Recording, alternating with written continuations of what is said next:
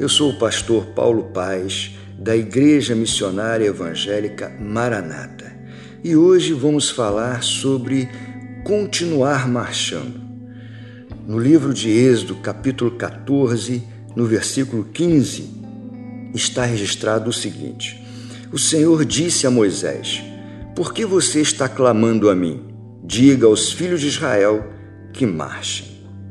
Os israelitas estavam saindo do Egito, mas Faraó e seu exército conseguem alcançar os filhos de Israel, que naquele momento estão diante de um intransponível mar.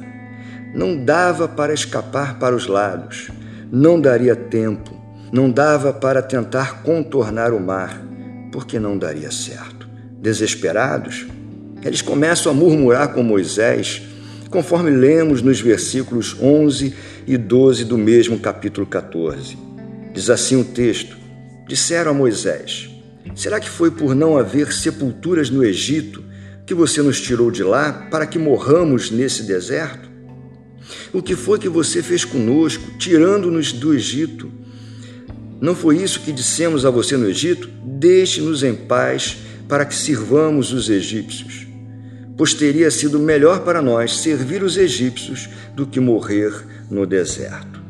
É nesse momento que Moisés, cheio de fé, cheio de confiança, faz uma linda declaração no versículo 13 e também no versículo 14. Moisés, porém, respondeu ao povo: Não tenham medo, fiquem firmes e vejam o livramento que o Senhor lhes fará no dia de hoje porque vocês nunca mais verão esses egípcios que hoje vocês estão vendo. O Senhor lutará por vocês, fiquem calmos. E aí mergulhamos no versículo base, quando Deus manda Moisés dizer ao povo que apenas marchem. Essas palavras servem para todos nós neste dia. Se estamos felizes, continue marchando. Se estamos chorando, tristes, continuem marchando. Se o tempo é de festa, continue marchando. Mas se é tempo de lutas, continue marchando. Este é o recado de Deus para a minha vida e para a sua vida. Não importam as circunstâncias, apenas continue marchando. E o Senhor Jesus disse está lá registrado no Evangelho de João, capítulo 16, versículo 33. Ele diz assim: Falei essas coisas para que em mim vocês tenham paz. No mundo vocês passam por aflições, mas tenham coragem, eu venci o mundo. Apenas marche, apenas continue marchando. Eu quero orar por você.